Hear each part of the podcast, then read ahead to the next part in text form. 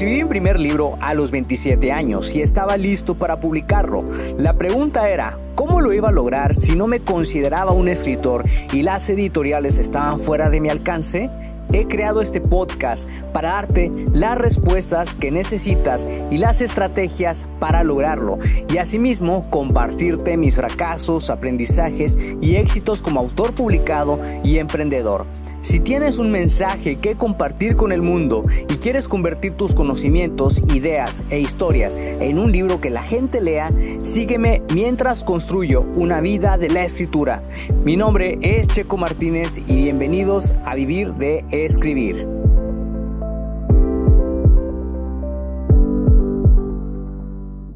Hola escritor, bienvenido a un nuevo episodio de Vivir de Escribir. Hemos llegado al episodio número 133 del podcast y estoy muy emocionado porque en este episodio te voy a compartir una técnica poderosísima para aquellos momentos en los que sientas que no tienes la voluntad de comenzar a hacer algo o simplemente sientes un poco de resistencia.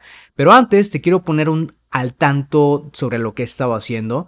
Y fíjate que el pasado sábado fue el día número 5 de autoeditar mi nueva novela. Como sabes, autoeditar viene de autoedición, que significa leer en voz alta tus propios textos para saber cómo se escuchan, para poder conocer exactamente dónde vas a aplicar el proceso de corrección, qué necesita fluidez, qué hay que mejorar, qué textos necesitan ser reescritos nuevamente. Y en esta ocasión, fíjate que yo decidí no imprimir el manuscrito de mi libro, sino que decidí esperarme un poco. Y de esa forma, digamos, yo puedo más adelante como que hacer ese tipo de señalamientos de errores, de gramática, de sintaxis, antes de enviar el libro con, con, un lector de prueba o con un corrector de estilo. Pero para mí este proceso ha sido maravilloso porque es la segunda vez que aplico este modelo híbrido de autoedición en el que pues solamente exporto el documento desde Scrivener. Amo Scrivener, te soy sincero, amo Scrivener. Y lo exporto desde Scrivener y eh, lo convierto a Word y ya en Word directamente trabajo todo el texto. Y prácticamente lo que hago es ir redactando arriba del texto cómo se leería el nuevo texto y lo leo en voz alta para que de esa forma puedo conocer si tiene ritmo, si no tiene ritmo, eh, si hay que, si estoy repitiendo muchas palabras, si, si necesito ajustar algo, etcétera, etcétera. Es un proceso maravilloso y que personalmente te puedo asegurar que ayuda muchísimo a mejorar tu escritura. Y justamente hoy martes estoy comenzando con el día número 7 de este proceso de autoedición. Eh, espero eh, poder realizar 8 páginas porque estoy haciendo 8 páginas por día. Eh, justamente por eso terminé 40 páginas la semana pasada. El día de ayer llegué a la página 48. Entonces fue maravilloso porque eh, como te digo, es un proceso realmente enriquecedor en el tema de que te ayuda muchísimo a mejorar como escritor y puedes ajustar tus textos de forma maravillosa. Y algo que también hago, fíjate, es como que buscar sinónimos o palabras que, sean parecidas a lo que quiero dar a entender, porque de esa forma también evitas un poco la repetición.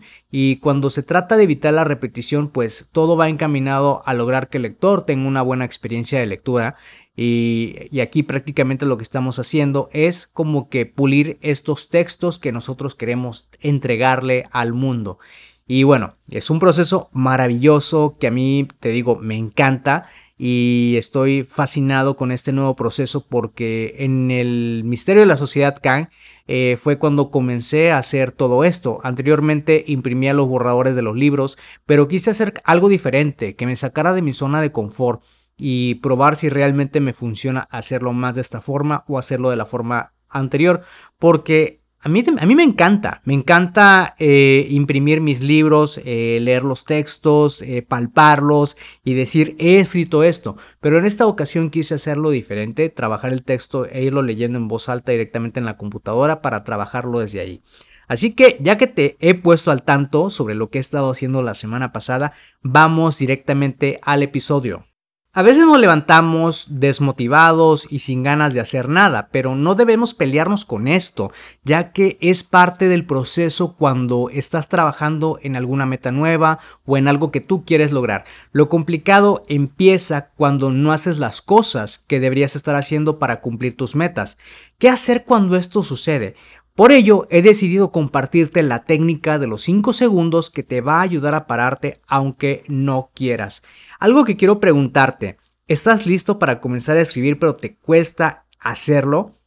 Si es así, esto es porque hay veces en las que sientes una resistencia que te impide comenzar a trabajar en el libro, tienes todo el material listo para poder redactar, pero hay una fuerza interna que no te deja avanzar. A mí me ha pasado muy seguido y todavía me sigue pasando un poco, entonces lo que hago es aplicar esta técnica de los 5 segundos para poder comenzar. Es algo incómodo porque puedes tener toda la disposición del mundo, pero si no tienes la voluntad, es probable que no termines haciendo nada. Y existen varias razones por las que esto puede presentarse y estas razones pues están basadas en mi experiencia y en la de otros escritores. La primera razón es que has caído en el perfeccionismo, la segunda razón es que sientes que tienes que volver a leer todo lo que has escrito antes, la tercera razón es que temes perder el hilo de las ideas que llevas escritas, la cuarta razón es que temes quedarte sin ideas. Personalmente, a mí me sucede porque no resumí lo que escribí antes o en días anteriores. Realizar un resumen de las ideas más relevantes es de suma importancia porque va a ser mucho más sencillo las sesiones de escritura que tengas posteriormente. Sin embargo, en esta última novela que escribí de los misterios de Sacrifice, no dejé que esto me detuviera y no pasó un día que no resumiera lo más relevante de lo que iba escribiendo, porque eso me ayudó muchísimo a mantener la línea del tiempo al día. Sé que esto es lo que ha sido más difícil para mí, dejar pasar los días mientras escribo y no llevar una línea de tiempo. Por eso, luego de varias experiencias desagradables, siempre estoy documentando y comencé justamente a llevarlo más a cabo a partir del misterio de la sociedad Kang. Yo aplico una regla que aprendí directamente de Mel Robbins que es magnífica. Se trata de la regla de los 5 segundos en la que no piensas en nada y simplemente haces lo que tienes que hacer aunque no te sientas motivado. Por ejemplo, por las mañanas cuando yo me despierto, pues hay días en los que amanezco con muchísima flojera y no me quiero levantar a correr. A veces me cuesta porque no me siento motivado o me molesta que me persiga un perro que se encuentre suelto en la calle. Y si a ti te ha pasado, pues no eres el único, no estás solo. De hecho, haciendo memoria, esa es la principal razón por la que a veces no quería salir a correr. La gente, no entiendo por qué, por ejemplo, en esta ciudad, suelta a los perros muy de mañana para que salgan a hacer sus necesidades en la calle, lo cual encuentro un poquito desagradable. Sin embargo, me di cuenta de que esto no era lo que me molestaba, era el hecho de que pasas corriendo cerca y que te persigan.